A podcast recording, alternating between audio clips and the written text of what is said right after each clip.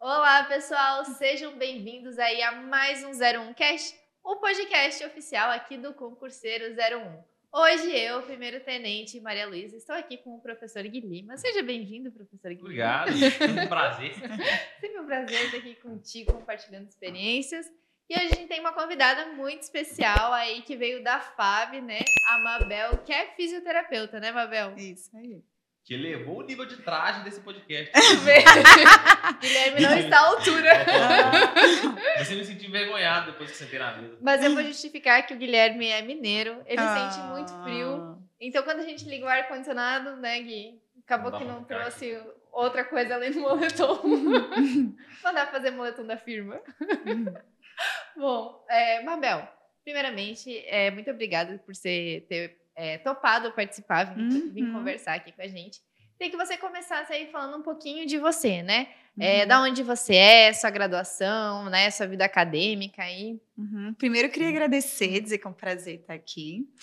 É... Então, eu sou de Aracaju, Sergipe, uhum. e eu me formei em 2001.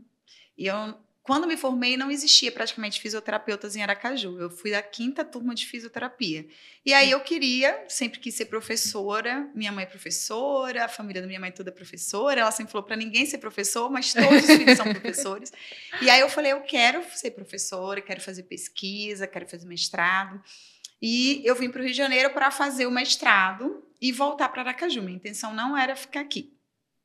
Então, eu me formei, antes de colar grau, já estava fazendo a pós-graduação aqui em neurologia, porque eu sempre gostei de neuro, assim, na, na faculdade me encantei pela neurologia e já sabia, quando eu colei grau, já tinha feito um módulo da pós, já sabia o que eu queria, e eu vim para cá. Aí eu fiquei aqui Fiquei vindo, indo e voltando para Aracaju. Eu ficava aqui, após era um final de semana. Então eu vinha, passava o final de semana aqui e voltava para Aracaju de ônibus, às vezes de avião e às vezes de ônibus. Quanto 36 tempo? horas de viagem. Caramba. Mas eu vinha super feliz porque eu estava fazendo o que eu gostava.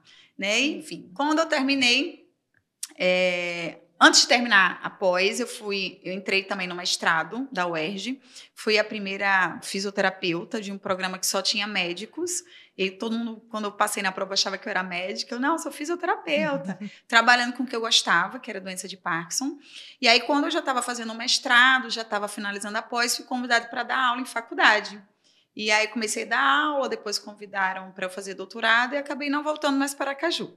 Mas... Também, com essas viagens de olho. É, não, mas aí já trabalhando, com certeza eu consegui de avião, né? Que naquela época só existia VASP e Varig, não existia nem Gol, nem Azul, nada disso.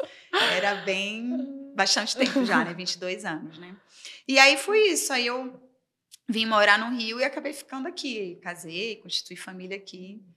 Então, essa foi a minha história, né, da fisioterapia, porque que eu vim parar aqui no, Dentro, dentro da área acadêmica, né? Uhum. E você parou ali no mestrado ou você deu sequência? Ah, então, aí quando antes de terminar o mestrado me convidaram para fazer o doutorado, eu fiquei um pouquinho meio assim, aqui mesmo no assustada, Rio. é tudo na UERJ. Uhum.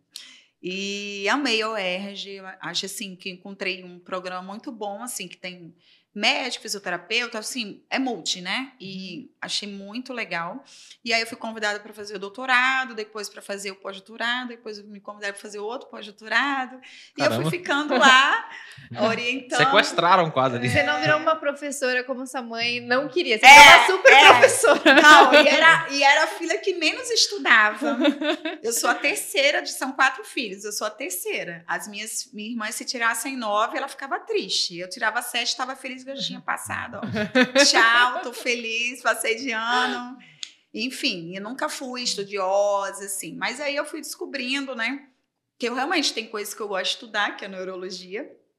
E comecei a dar aula, e aí você realmente tem que estudar muito. E aí eu comecei a orientar mestrado, doutorado, então dei aula também no mestrado e doutorado uhum. da UERJ, dei aula para medicina. E sim, eu dei aula para várias graduações da UERJ também como professora substituta também, né? E no pós-doutorado você também trabalha de graça para um monte de gente, né? Tu é pós-doc, tu tem que dar aula para um monte de gente. Então, eu dava aula, eu gosto de dar aula. Uma coisa que eu me amarro. Uh, legal.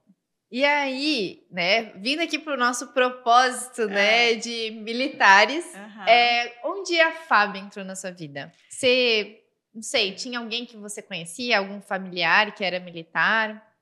Não, porque em Aracaju nem tem força aérea. Elas mal tem exército, né? Mal não, né? Tem exército. Aracaju. Então, em Aracaju tem exército, mas você não vê nada praticamente da Marinha nem aeronáutica. Uhum. E quando eu vim para cá, eu fiquei muito na, na vida acadêmica, pesquisa, e nunca me imaginei. Fiquei um tempo até sem atuar como fisioterapeuta. Até tinha projetos, quando eu era coordenadora da, de faculdade, né? Eu tinha projetos de criança, de idoso, mas eu não, não atuava, não ficava atendendo. E aí, uma colega minha, que sempre teve um sonho de ser militar, o marido era militar, Mabel, vamos se inscrever. Eu falei, eu não, ficar com tinta na cara, pintada de verde, com arma Gritando na cabeça. Brasil. Marchando no sol quente. Deu me livre, porque eu não gosto de suar. Isso é uma coisa que me irrita muito, é transpirar, sabe? Eu fico nervosa, não gosto de jeito nenhum de ficar suada. Quando eu fazia academia era embaixo do ar-condicionado, porque eu não gosto de transpirar. Então eu falava, ah, Deus me livre, não vou fazer esse negócio não, tu tá maluca. Aí ela, ah, vamos aqui. Aí ela foi se inscrever e começou a fala aí o que que tu tem. Aí eu comecei a falar isso, aquilo, ela foi preenchendo. No final das contas, eu passei em primeiro lugar no exército, primeiro, passei no exército. Não deu certo, é, pararam o concurso, começaram a chamar outros cursos, não chamavam fisioterapia, enfim, não foi para frente. E aí eu fiquei com aquilo na cabeça, cara, eu tava começando a gostar disso, sabe? Porque eu já tinha feito os exames e tudo mais, enfim, pararam o concurso. Eu falei, cara, até comecei a gostar disso. Entrei no quartel, vi como é que é. concurso, não é concurso não, cara. É, enfim, deu. Mas te sortearam. época. Ah, é, enfim. Então, e aí eu, é, em 2012 ou 13, eu me inscrevi de novo, com a colega minha também ficou, ai, vamos se inscrever na E aeronáutica. ali você já conhecia alguém que era fisioterapeuta, militar? Não. Tu nem sabia o que fazia. Não, nem sabia exatamente o que que ia fazer, não sabia mesmo, não conhecia nem os hospitais direito, assim, eu fui conhecer o do Exército quando me inscrevi, né, mas depois não, perdi interesse, voltei para as pesquisas que eu fazia, né, e aí em 2012, 2013 eu me inscrevi de novo, aí fiquei de- na aeronáutica, fiquei Puxa o microfone só um pouquinho perto. Fiquei em 2012 para 2013, eu me inscrevi para aeronáutica. Aí fiquei em primeiro lugar geral, o concurso todo. Nem tinha reparado, meu marido amor, você é primeiro lugar geral de tudo, olha a sua pontuação, enfim. E, e aí eu comecei a gostar disso. Aí eu comecei a frequentar, porque tinha toda a bateria de exame para fazer, você vai no CEMAL, faz isso, aquilo, né?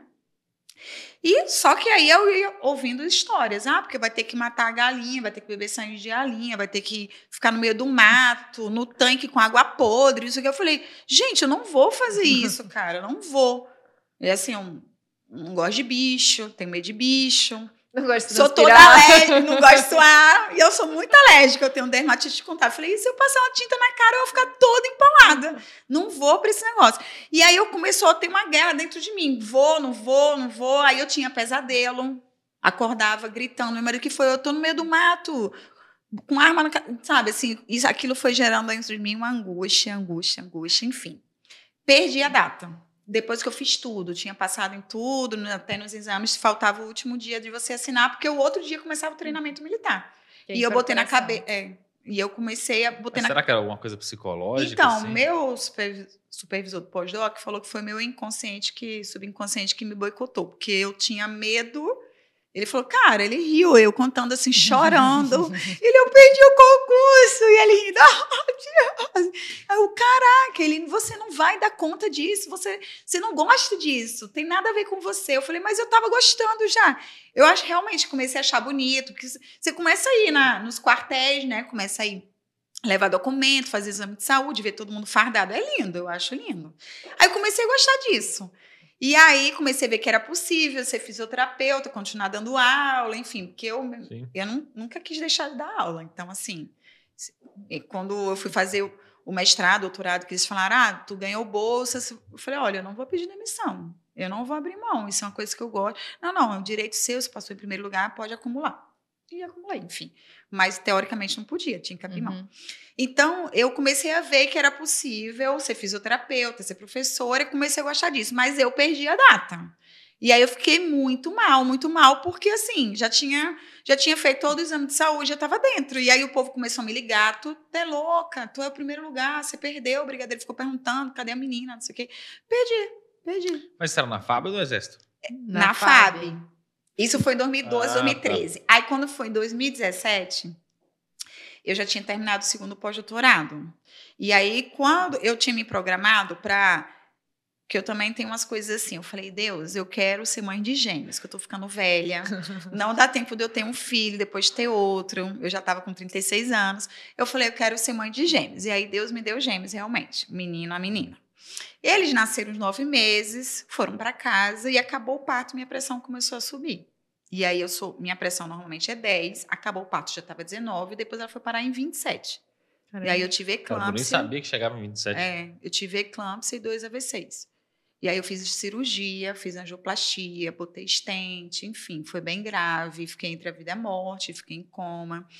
E aí isso tudo aconteceu em 2015, eles nasceram em 2015. Quando, e meu o segundo pós-doutorado acabou em 2016.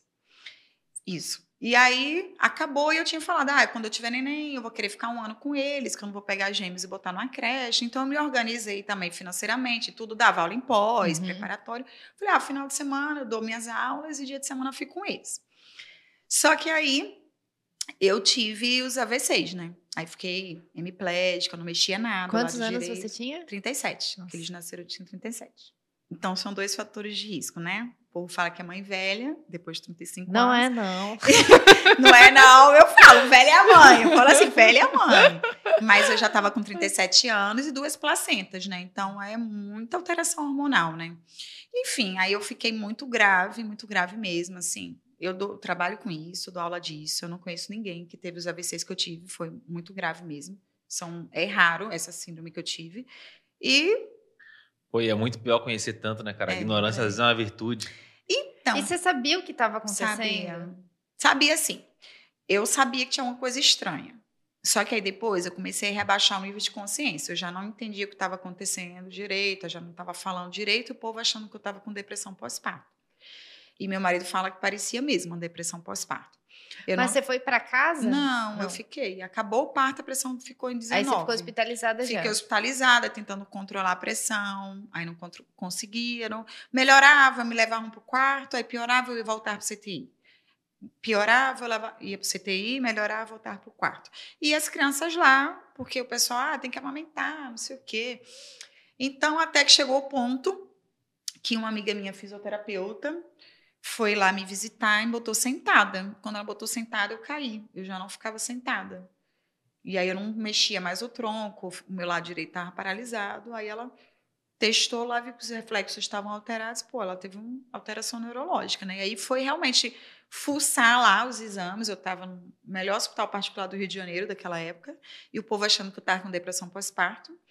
E aí ela que descobriu, e aí meu marido foi chamado, enfim, foram investigar. Demoraram muito identificar isso, né? E quando identificaram, falaram: olha, tá muito grave. Não tem nem o que fazer por ela. A meu marido, não é possível. Alguém tem que fazer alguma coisa. Chama alguém de outro lugar, contrata alguém. Lá é, tem uma equipe de fora que faz esse tipo de cirurgia, que é muito arriscada, PPP, né? Porque não é abrir cabeça, é endovasco. É como se fosse um cateterismo, né? Para botar o estente, né? Aí ele manda chamar. Aí veio uma equipe, isso foi de madrugada, e descobriram de manhã. Então, de madrugada foram fazer cirurgia. Aí eu fiquei. E nisso você sabia? Não, eu tava em nisso coma, você não. já estava em coma. Eu já eu fui perdendo sentidos, uhum. fui perdendo sentidos, fui perdendo sentido. E até que não lembro nada mais. Aí eu só lembro, eu tenho fotos, né? Eu estubada já no dia que me estubaram, mas eu estava hemiplégica, ainda estava acordando. Foi tudo muito precoce. Eles falam que eu fui cobaia deles, né? Que eles falaram, cara, duas crianças em casa, uma menina de 37 anos saudável, a gente tem que tentar tudo com ela, porque senão vai ficar uhum. vegetando na cama e vai morrer. Porque esse era o prognóstico, né? E, enfim, mas nessa época eu não estava entendendo nada, eu não sabia nada. Aí quando eu acordei, eu não lembro de nada, eu estava desorientada, eu falava que eu tinha 12 anos, que eu estava em 1840, eu não lembro nada, eu falava tudo embolado. E aí depois eu fui voltando para mim, aí eu lembro, aí eu lembro, eu acordei e falei, ih, tive um AVC isquêmico, tô hemiplégica, tô não sei o que. Aí eu ficava me analisando e eu sei tudo, né, trabalho com isso. Aí vinham me avaliar, Aí é isso, aquilo, teste tal, não sei o quê. Eu não conseguia falar, eu não conseguia dar os nomes, eu não conseguia reconhecer, eu não conseguia mexer, eu não conseguia Mas rolar. você sabia de tudo que... Sabia tudo, eu ficava tô assim, tô assada. Caramba, uma agonia gigante. Ah! Isso, para mim, foi o mais... O maior milagre foi eu não ter medo. Porque eu sabia que Deus estava comigo e ia ficar curado. Isso eu tinha certeza. Certeza como você está aí, eu sentindo sua presença, eu sentia que Deus estava comigo. E eu só faria assim. Isso, isso não é. A ignorância é bom por um lado, mas por outro lado não é. Uhum. Aí quando eu acordei, eu falei, Deus, que minha neuroplasticidade seja sobrenatural. Só isso que eu falei. Eu trabalho com neuroplasticidade. Falei, cara, eu já vi. Eu induzia doenças nos ratos. Eu tratava, eu abria o cérebro. Então eu sabia que isso acontece, né? Que a gente tem estratégias para melhorar a plasticidade. Eu só falei isso, Deus, que minha plasticidade seja sobrenatural. E aí eu realmente não mexia, meu lado era dormente, eu não sentia meu lado direito. E aí foi de forma sobrenatural, com 15 dias eu saí andando do hospital, fora do comum, assim, ninguém consegue explicar. Aí uns falam que é um milagre, outros falam que eu sou um ser iluminado, outro fala que são os acasos da natureza, outro fala que são a ciência não consegue explicar, cada um fala uma coisa. Enfim, para mim é um milagre. E aí eu saí andando, com dois meses minha vida voltou ao normal. Aí foi quando veio o concurso da FAB, no final do ano, isso foi em... Eles nasceram em julho, eu voltei para casa, em novembro eu já voltei a dirigir, voltei a dar aula. Mas tudo. você chegou a fazer fisioterapia? Fazia, todo dia. Porque como eu dou aula há 19 anos, eu conheço muita gente. Eu sou professora há 19 anos de fisioterapia. Então, todo dia ia algum ex-aluno, algum amigo. Eu conheço muita gente fisioterapeuta. Muita gente. E aí eles falavam: não, a gente vai. Quem botou em pé no hospital foi uma ex-aluna. Quem estava na sala de parto porque meus filhos nasceram foi ex-aluna. Então, sempre. Bom que tu isso, treinou cara. bem a galera. Tem, tem ex-aluno em tudo que é canto. Todo lugar que eu vou. Fui fazer entrevista de emprego. Quem me entrevistou? Quem é? Ex-aluno. Mabel. Caraca, sempre tem ex-aluno. Então, assim, é muito legal. Lá na FAB também entraram 10. É, depois de mim, entrou uma turma com 10 militares, né? 10 oficiais. Uhum. Oito foram meus alunos. Ou de pós, Sim. ou de graduação, enfim. Caramba. Então, assim, tô ficando velha, e isso é a conclusão que a gente chega. Eu falei, cara, tô ficando velha, cara. Todo mundo me conhece. E aí foi assim, com dois meses eu voltei minha vida normal, três meses voltei da aula, voltei dirigir tudo. E aí veio o concurso da Fábio. Eu falei, cara, agora eu vou fazer esse negócio. Agora é questão de honra, sabe? De eu poder fazer todo o treinamento militar. Se tiver que matar, matar galinha, eu vou matar. Se tiver que beber sangue, eu vou beber. E aí eu lembro que um dos treinamentos sangue nos assim, olhos. foi, cara, não, virou uma chave, sabe? Por quê? O que, que eu entendi? RM2 você não, não basta ser boa, você não basta ter experiência profissional, que eles pedem demais na aeronáutica, é o que mais conta experiência profissional, titulação. Mas você não pode ter defeito, você não pode ter nada, nem uma cara no dente você entra se você tiver. Então, assim, eu ter o privilégio de fazer e passar, depois de tudo que eu vivi, eu falei, cara, eu não tenho nem que reclamar. Então, quando mandavam, faz mais 100 flexões, eu, cara, nem vou reclamar nem faz polichinela. Eu só ficava agradecendo a Deus. Falei, Deus, muito obrigada, porque eu consigo fazer tudo isso. Aí a primeira vez que a gente fez flexão, lembro do primeiro dia, que foi muito engraçado, porque o nosso colega, ele chegou sem raspar a cabeça. Com cabelo normal, do jeito que tu tá aí com tupete, o cara chega lá no treinamento com tupete. Aí o pessoal, tu tá achando que você tá onde? Aí vão, vai pagar flexão por causa dele. Pode todo mundo pagar por causa dele. E a gente pagando flexão no chão quente. E aí eu só agradecendo, eu falei, Deus, há um, um, ano atrás eu nem sentia meu corpo, era tudo dormente. Agora eu tô sentindo que tá queimando, que a mão tá ficando, que o chão tá quente. Caramba. Então isso foi muito, foi muito legal, assim, sabe? Virou uma chave, porque aquilo que para mim ia ser o pior, que era o treinamento militar, que eu achava um absurdo, ficar correndo, fazendo flexão, ficar no sol, ficar suando, eu tirei de letra, uma coisa que eu jamais ia curti, vou te falar que eu curti, de verdade.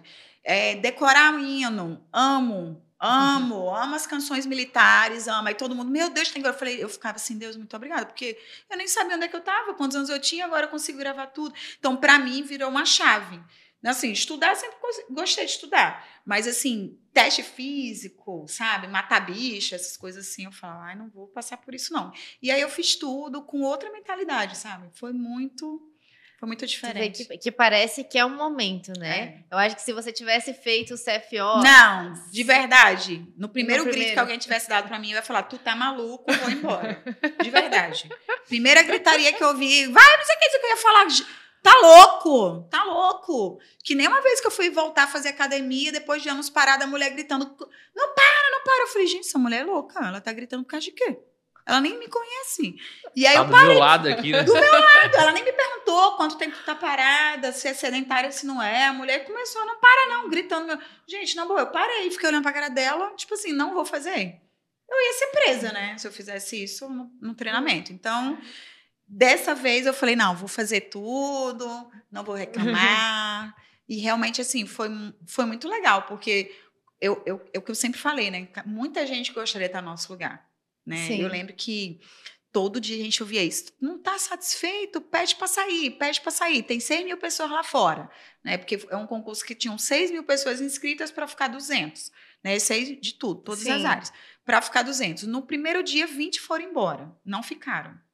Gente que não, não quer ouvir grito, que não quer ouvir, ouvir É a. Mabel do- dos anos anteriores. Com certeza. Eu não ia ficar, de verdade. Eu não ia ficar. Eu não ia ficar. Na hora que começasse a gritar, na hora que ia mandar pagar, teve Pelo um dia. outro. Pagar pelo outro, ainda ficar agradecendo. Obrigada, 67. Eu acho que teve uma menina que xingou e a gente teve que pagar. Depois de tudo que a gente fez, a gente teve que fazer sem polichinelos. Eu achei que eu ia cair dura nesse dia. Falei, cara, eu já tô um bagaço. Vou fazer sem polichinelos, não vou aguentar.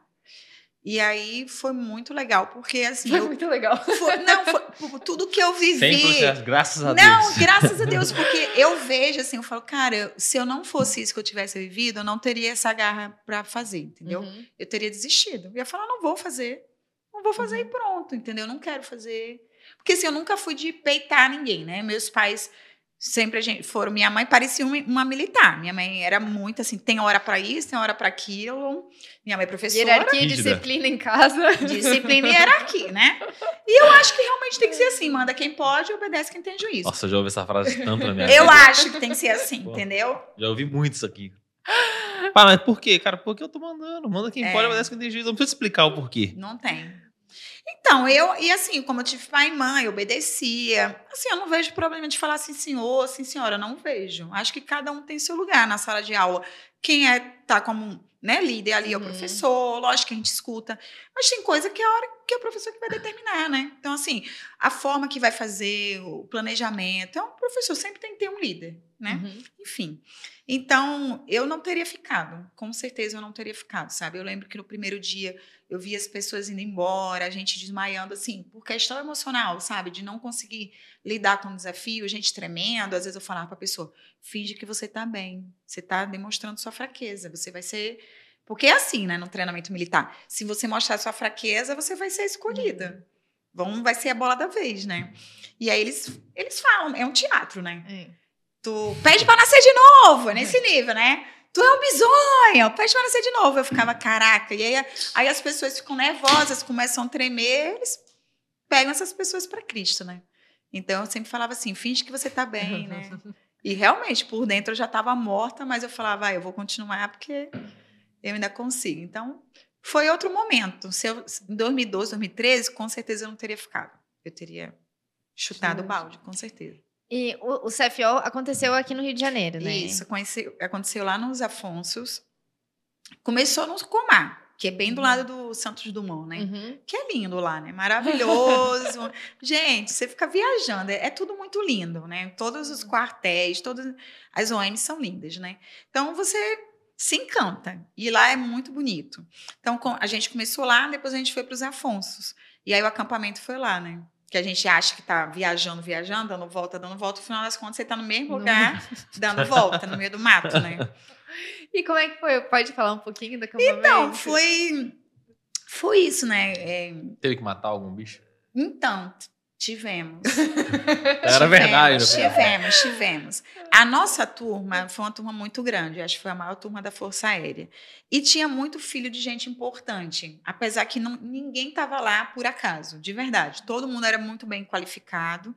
A FAB realmente, assim, tem muitos bons, bons profissionais.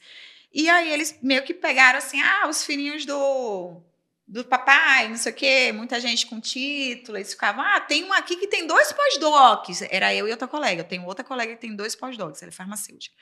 Ah, esse povo que estuda demais, o que que tá fazendo aqui? Aí ficavam zoando a gente, perturbando, querendo abalar a gente, mas assim, entrava por aqui, saía por aí. Eu já estava tão trabalhada, que assim, eu falei, Deus, eu não morri no AVC, eu vou morrer agora. A minha médica, tu vai fazer treinamento, se você se machucar, tu, você toma S. Eu falei, cara, não morri antes, não vou morrer agora, enfim. Então, treinamento, ele, para mim, foi muito legal. Eu lembro, eu amo as músicas. Foi desafiador, realmente. A gente vê que a gente supera nossos limites, né? Que eu nem sei quantos anos tem que eu sou sedentária e eu tinha acabado de ter filho, né? Menos de um ano quando eu entrei, quando realmente assim. E ainda bem que era um gêmeo, né? Que eu tinha muita força no bíceps, então eu conseguia fazer muita flexão. Até hoje eu faço muita flexão. E eu acho que isso também tem a ver com a fisioterapia neurofuncional, porque você levanta muito paciente paralítico, né? Que você bota em pé, então tem que ter muita força no braço. E aí foi isso. Eu acho que o que mais me chamou a atenção foi isso. O primeiro dia que que a gente começou a pagar flexão, que a gente estava muito cansada, e eu só agradecia. Eu realmente, assim, foi, foi uma chave que virou, né? Que eu agradecia por estar tá podendo raciocinar, é, memorizar as músicas, memora, memorizar as normas, poder marchar, fazer flexão, carregar arma. E foi isso. A única coisa que eu não gosto é carregar arma. Quem tem que ficar carregando é. arma, né? Com canga lá. E eu morro de fome, e aí era uma comidinha pequena para dividir. Eu falei, gente, isso aqui não dá para sustância, não. Mas enfim, que é o. Né, acho que do treinamento. Quanto tempo durou essa, essa. O treinamento? Dois meses é uma, e meio. Mas isso daí foi uma semana, assim, que vocês foram. O mapa? acampamento? Não, o acampamento foram dois dias. O treinamento dois, foram dois meses e meio. E o acampamento a gente dorme no meio do mato, né? Aí solta bombas, tem que saber correr, né? Enfim, tem que, tem que matar animal. Então, aí escolheram, a nossa turma era bem grande, tinha muito filho de papai, eles acharam que ia dar um pouquinho de trabalho, né? Que gente ponderona e tudo mais. E aí tinha uma menina que era ponderona, ela respondia, pegaram ela para Cristo e falaram que ela matar o coelho. Eram dois coelhos e três galinhas para assim, para matar, né, no meio do mato, para fazer sopa, para sobreviver, beber sangue. E aí a menina já morou em roça, ela pegou o coelho, ela, ela trouxe. Cara, isso aí foi, foi o acontecimento, cara. Ela matou o coelho, ela batia tanto que o cara, meu Deus, essa psicopata, segura essa menina. Ela destruiu o coelho. Ela destruiu o olho do coelho, voou. Ela batia, batia, já matou. E ela, quer que bata mais? E ela foi, tirou o couro, ela fez tudo. Aí eu falei, gente, meu herói, porque eu não ia conseguir. Eu não ia conseguir fazer isso. Caramba. E tipo, aí, ainda bem que pegaram ela. Pegaram ela e aí é. ela fez, deu conta do recado. Aí pegaram a veterinária, mandou, mandou ela matar a galinha. A bichinha só chorava porque ela não conseguia, né? A veterinária vai matar sim, a galinha? Sim. Não vai conseguir. Hum. E aí eu não sei quem foi que matou a galinha. E o sangue de galinha se bebe, de coelho não. Então teve que passar com o copo com sangue, todo mundo bebendo. Cara, e eu fingi meu avô tomava esse negócio quando era pequena, hum. uma normalidade. É, é, não é Nossa. o molho pardo? Sei lá, cara. Mas, mas é... era o sangue. É, não tinha. É, tomava isso daí quando era é, pequeno. Ele esquentava um pouquinho no fogo assim. Sangue da galinha. Sangue de galinha vai no molho. É. Minha avó também. Vai no molho mesmo? Ah, a minha avó dizia que sim. É, meu, vou tomar isso daí, tipo assim. Deus me livrou. Toda vez que eu lá. Deus me livrou, isso Deus me livrou. Deus me livrou. Eu falei que se precisasse eu ia beber. Aí começaram a passar com a caneca lá, todo mundo dava um gole. Aí eu fingi que eu não tava vendo, fiquei olhando a menina matar o coelho aqui, ó. Só aqui, ó, fingindo que a menina tá matando ele. E minha colega aqui do lado, assim, ó. Aí eu finge que você não tava. Cara, se você mostrar que você tá com nojo, vai, be... vai mandar beber. E ela quase vomitando, aí ele botou o coágulo na mão dela e engole. E ela quase vomitando. E eu assim, ó, fingindo que eu não tô nem vendo. Finge. Você nem tomou então no fim das contas? Não, passou do meu lado. Porque como ele viu que eu não tava nem aí, que essa é a estratégia do treinamento. Se você mostrar fraqueza, pega você. tem, que, tem que mostrar que tá pleno. Aí eu só assim, ó, o povo matando o coelho e olhando assim pro coelho, mostrando, tá arrancando a pele. Eu, tô assim, vendo, ó, tô normal. vendo tudo. E aí passou tudo aqui do lado, nem me ofereceram. Caramba. Mas eu falei para Deus, se tiver que beber, eu vou beber. É. Mas Deus me livrou. Se for possível, eu passo nesse cálice. E aí passou. Esse eu posso passar, passou, passa, lembrar do pode, gosto das é. coisas. É. Mas foi muito bom. Eu tenho saudade do treinamento. Acho muito legal. Muito legal você ajudar, assim, um ajudar o outro, né? Quando tá caído, outro ajuda. Mas essa sopa não devia estar muito boa, não. Ou tá, ah, se bem que tá. tava com fome, na real, a fome é Ah, eu comi tem, a né? patinha do coelho, veio no meu, na minha sopa, eu comi. Tem gente que falou, ah, não vou comer, eu vou comer. No meio do mato com fome, eu vou Vai. comer. Vou comer tudo que tem. Vou comer, eu vou comer. Aí comi o coelho, comi a cenoura, comi tudo, tudo que tinha lá comi. acho que esse foi o momento assim mais relevante, né? Foi o treinamento, foi o, o acampamento. Essa minha colega até hoje eu falo, é, ela, é, ela é odonto. Eu falei, cara, tu, tu arrasou no treinamento, porque se matar, se eu matar, acho que eu não ia conseguir matar, não. Foi muito legal. Era só pra esfolar o coelho, ela destroçou ele inteiro? Destroçou. Nossa. Mas E- e aí, tem alguma outra coisa marcante assim no treinamento? Não só da parte de, de- do acampamento, assim, mas do CFO em geral, assim, que você lembra? Então, acho que foi isso. Acho que E mais... formatura, assim. No... Formatura foi linda, foi lá no Semal. Foi lá no que é? Não, foi só No isso. Semal não, perdão, linda. peraí. Não foi no Semal não, foi no Comar, que é do lado do, do Santos Dumont. Dumont. E foi muito bonito mesmo. Então, minha família veio, minha família não é daqui. E aí eles vieram, foi muito bonito.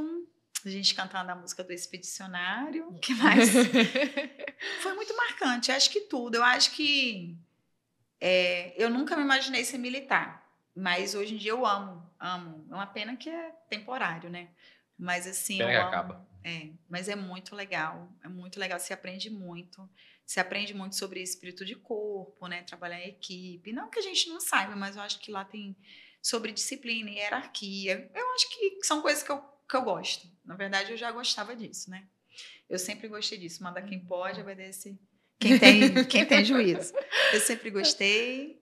E é, o ambiente é legal para trabalhar, você é valorizado. É, acho que eu, eu conheço todo mundo lá no hospital, todo mundo me conhece. Eu gosto de interagir com a equipe também. E foi muito legal também, porque eu estava muitos anos sem trabalhar na assistência, né? Ficar dando aula só em pesquisa, dando, né? Enfim, pesquisa em sala de aula. E aí eu voltei para assistência. Isso que eu ia te perguntar. Você terminou o CFO, aí você descobriu pra onde que você ia. Isso. Aí, como eu fiquei numa colocação boa, eu Uhum. pude escolher para onde que eu ia. Uhum. E aí eu tinha a opção de ficar ou no ensino, Que na já é Unifa, porque já, na verdade, no treinamento, isso foi uma coisa também interessante. Quando a gente estava no treinamento, a gente não sabia nada, não conhecia ninguém. Aí eles pediram quem são os doutores da turma, que sabiam que tinha um monte. Que dizem que a nossa turma foi a turma mais qualificada, enfim. Aí todo mundo levantou a mão, chamaram a gente e levaram para a gente uma sala, falaram que precisavam da gente para poder abrir um, um mestrado e doutorado na Unifa, na Universidade da Força Aérea. E aí, por causa do meu currículo, eu fui para lá, e eu realmente tinha né, muitos artigos, livro, enfim, e eu consegui ajudar nessa abertura desse programa de mestrado, doutorado, orientei também. Mas eu tive a opção, né, de escolher de ir para lá Uhum. ou ficar no hospital, Uhum. né, qualquer hospital que eu pudesse escolher, ou ficar na parte de até fugiu o nome, que é lá no, nos Afonsos também, que é para atleta. Ah, tá, tá. Como se fosse Cefana é como se fosse Marinha. Cefana Marinho, eu esqueci. Uhum. Não, é outro nome. Mas aí que é pro programa, programa de atletas ali que vão Isso, Olimpíada mais. exatamente. Aham. Para recuperação, poderia para. Mas eu nunca gostei de trabalhar com atleta. Esse daí viaja muito também, talvez. É, eu não gosto também, não. Gosto de ficar na minha casa. Então, não gosto, não. Quero ficar com meus gêmeos, com meu marido. Então, eu escolhi para o hospital. Na verdade, eu já entrei quando eu me inscrevi. Eu sabia que tinha uma coronel, Solange Canavarro, que é da área de neuro. Eu falei, cara, eu vou trabalhar com essa mulher. E a- os- o Hospital de Força Aérea do Galeão, ele é o melhor hospital da Força Aérea, né? Uhum. Vem gente do Brasil todo para fazer neurocirurgias, né? Eu falei, cara, eu vou para lá, é mais distante da minha casa, mas eu sei Mas que eu vou então, assim, aprender. vo- Você veio toda de uma parte acadêmica. Entre escolher ir pra seguir da aula e ir pro hospital, Hum. eu você escolhi o preferiu. hospital. Ah, uma experiência nova também, né? Nova assim, É, talvez na verdade, tinha, mas voltar, sair do, da é, rotina. Exatamente. Porque Aham. assim, eu, eu sou. é, além de trabalhar lá, eu sou coordenadora de um- uma clínica de neuroreabilitação infantil, né? A Follow Kids. Continuo dando aula e eu continuo sendo pesquisadora colaboradora da Hum. UERJ. Então, assim, fazer pesquisa eu faço na UERJ. Eu, ainda posso A fazer. Fábio foi tudo assim. Eu vou É. me desafiar em todos os É, sentidos. mas foi mesmo, foi mesmo. Pessoal Sair e profissional. Foi, A foi, conforto, foi, um foi mesmo. Uhum. E assim, eu escolhi o lugar onde eu pudesse aprender mesmo. Não, por exemplo, tinha um hospital perto da minha casa, os Afonso. Eu falei, eu não vou ficar num lugar que eu sei que não vai ser o básico para mim. Então, eu escolhi para um lugar que eu sei que eu vou aprender, Pegou até mais trânsito pra isso, no final das contas. com certeza. Uhum. Assim, eu aprendi muito. O, aprendo, né? O, o HFAG, assim, realmente é um lugar que se aprende muito, você conhece muita gente. E lá, além disso, de me desafiar nisso, eu não fiquei só atendendo o que era o de mais é, confortável para mim, que era o ambulatório de neuro. Lá a gente também dá plantão no CTI. Lá a gente também fica na emergência. Então, assim, lá eu tive que me reinventar, porque eu sempre falei, não quero trabalhar como plantonista, não quero. Não só porque eu, nos estágios, né, na época de, de, faculdade, eu falava que eu não queria, mas como eu já fiquei no CTI. Então eu falei, aquilo ali é horrível. Ficar no CTI, um ambiente de CTI é horrível, eu não quero isso para mim. Mas, ou você troca ou paga, né? Eu preferi, uhum. falei, cara, eu vou aprender. E assim, é legal, porque você também consegue ajudar pessoas, né? Então, assim, eu realmente acho que fisioterapia é a profissão mais linda que existe. Eu acho, mesmo vista a camisa faço muita diferença. Eu acho que todo fisioterapeuta tem um poder enorme de fazer é, diferença na vida do, dos pacientes. Escuto isso direto, recebo mensagem praticamente todo dia de pacientes, gente que nem mora mais aqui, gente que está, sabe, porque passa pelo HFAG e volta uhum. para sua cidade. Então, assim, eu acho o trabalho lindo e foi muito bom, porque eu consigo trabalhar desde emergência, CTI e ambulatório. Então, eu consigo ver o paciente no trajeto dele todo, né? Muitas vezes atendo ele em casa também, no atendimento domiciliar. E o que foi, assim, mais extraordinário também no, na HFAG, né? Foi a gente vencer o Covid também. Eu ia a gente perguntar ficou, agora. A gente também ficou na linha de frente, né? Como que foi essa época, assim, de Covid para vocês? Porque você já estava no hospital, então pelo lá. menos você não foi destacada, né? Não, a gente Isso. já estava lá, a gente chegou um dia e já estava tudo organizado, os coronéis já tinham decidido que agora a gente ia enfrentar uma guerra biológica e já, já tinha EPI, aquelas roupas apropriadas, uhum. né, que nem da NASA, já estava tudo esquematizado. Eu falei, agora é guerra e vai fechar ambulatório e vai todo mundo trabalhar onde precisa. Então, quem era intensivista foi para a linha de frente mesmo do CTI Covid. Uhum. Quem não era ficava em outro setor. Ou no pós-Covid, que eu comecei no pós-Covid. A pessoa saiu do CTI, não mexe nada, nem pisca. Começava a atender assim, não fazia nada. Aí eu fazia todo esse processo de reabilitação. Que daí tá dentro da sua área também. Que tá dentro da minha área, né? Mas também tem muita parte Sim. respiratória, minha é neuro. Então, mas aí, enfim, a gente trabalha respiratória também. Uhum. E depois é, precisou eu ser deslocada para o CTI mesmo, né? Porque tinha fechado, eu, eu fiquei no pós-Covid e no CTI normal, sem ser CTI Covid. E depois precisou também ficar fazendo plantão lá. Então, assim, lógico que eles priorizaram os intensivistas, né? Os uhum. fisioterapeutas uhum. que são especializados em terapia intensiva. Mas, assim, foi um enfrentamento. Também foi outro desafio, porque eu nunca é, eu, eu, não sou intensivista, eu nunca quis trabalhar com respiratório. Eu sempre falei, eu gosto de neuro, eu só atendo neuro, entendeu? E, e graças a Deus eu pude escolher realmente seguir por essa área de neuro, né? Domiciliar, dar aula, assim, tudo realmente que eu gosto é o que eu trabalho. Mas a gente foi desafiada a estudar, atender, reabilitar também essa parte respiratória. E foi muito legal, porque o que eu acho, assim, também do HFAG eu vejo, assim, eu vejo que a gente é muito valorizado. E foi muito legal a gente receber medalha, né? De que nem quando tem guerra, você vai para guerra, a gente recebeu uma medalha, né? O alvo era o Covid. Enfim, muito legal. E falando isso, né? Parabenizando os profissionais que venceram nesse inimigo. Foi muito legal. Acho que foram. E tem várias experiências boas lá do HFAG também. Vários casos interessantes. Tem mais algum aí que você pode contar pra gente? Assim, que, que marcou? De, de, de mar, que marcou, acho que tem um paciente lá que o hospital inteiro conhece. Na verdade, tem mais de um, né? Mas vou falar do Alexandre, que é um caso de um rapaz novo, tinha acabado de casar. Ele ficou até conhecido na rede social, Vanessa Carvalho, que ele foi achar uma bandeira em casa e ele tomou um choque, né? Fez Peraí, uma parada. Ele foi fazer o quê? Hastear uma bandeira. Hastear a bandeira? Uma, uma bandeira, a bandeira do Brasil ele foi hastear. E aí teve contato com um fio de alta tensão e ele tomou um choque, fez uma parada cardiorrespiratória, enfim, né, morreu, foi reanimado. Ele novo, acho que tem 20, 20 e poucos anos, tinha dois meses de casado e ficou lá no CTI convulsionando assim direto, não conseguia ser controlado, desacreditado. E aí eu comecei a atender ele em coma, mesmo sento, eu boto o paciente para sentar, fazer exercício, e ele foi despertando, despertando hoje Ele anda com a ajuda de andador, né? Uma pessoa que foi desacreditada, mas ele é uma pessoa que ficou bem conhecida. Ela tem mais de 2 milhões de seguidores, assim, muitos, muitos seguidores. E começou assim, ela mostrando o casamento e daqui a pouco ela deitada no hospital, segurando a mão dele, né? Então, dois meses antes ela estava na festa, agora está daquele jeito.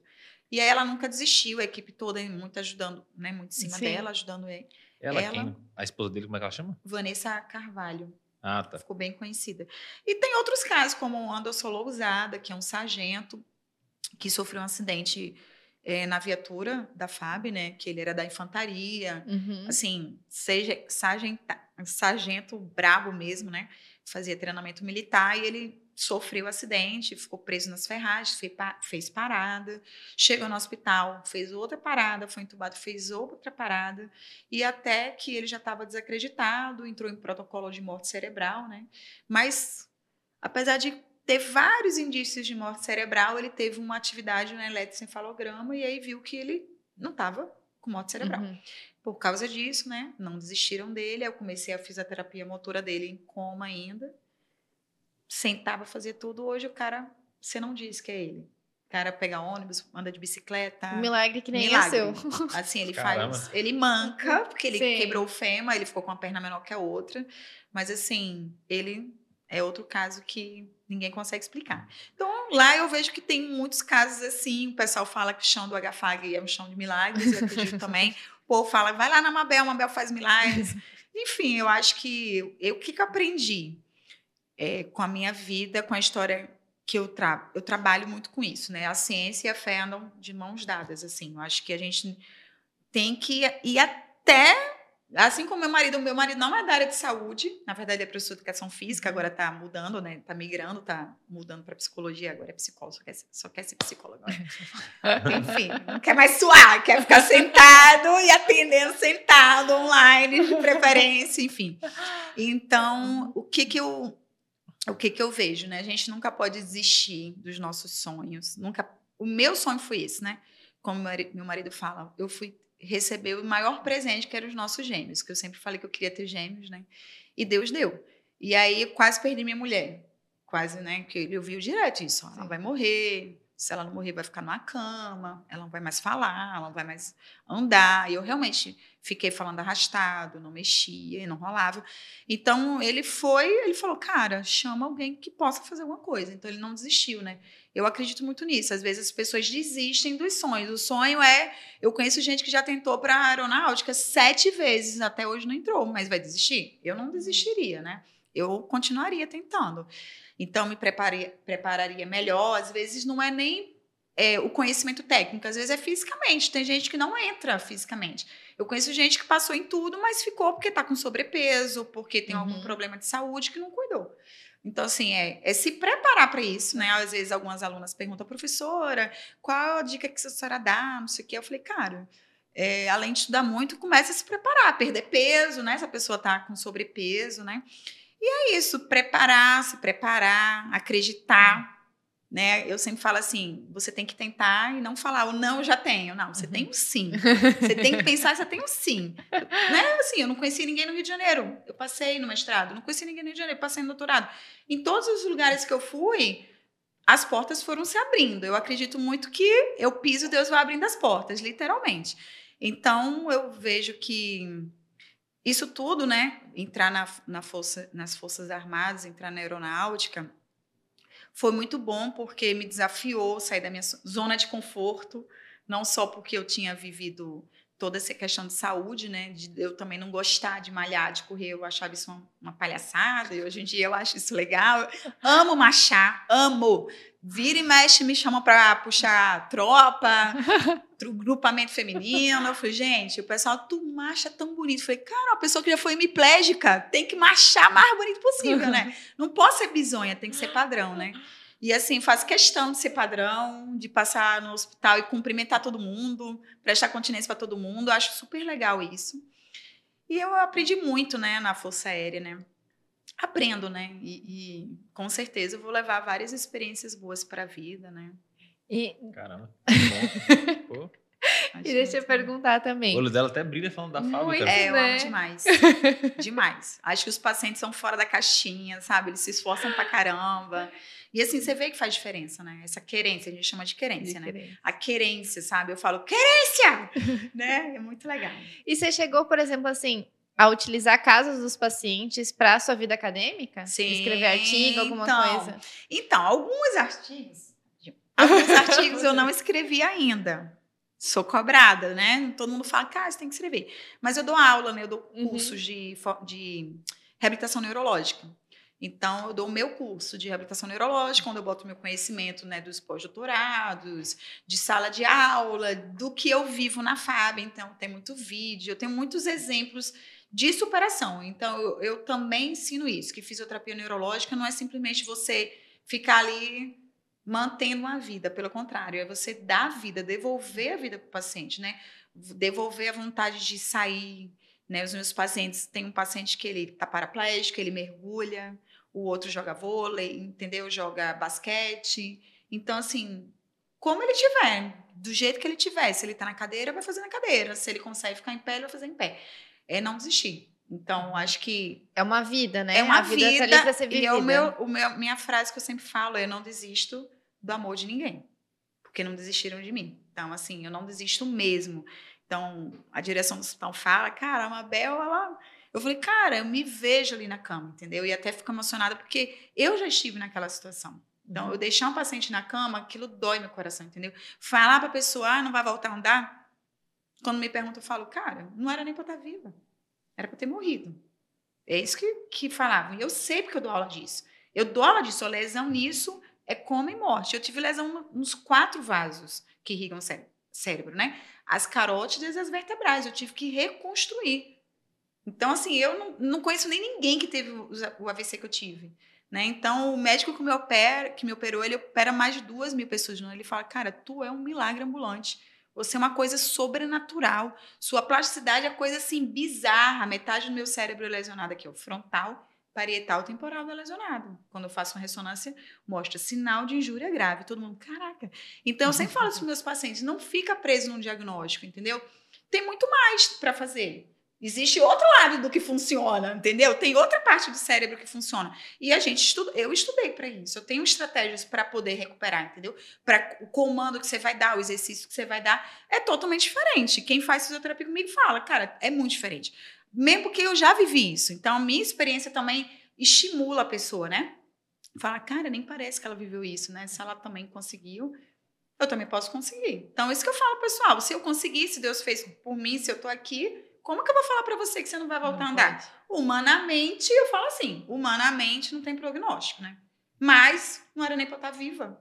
Então, aí, reticências, cada um, Caramba. cada um acredita em alguma coisa, né? Ou cada um abraça o que quiser também. Se a pessoa quiser abraçar a limitação dela, a deficiência dela, ela abraça.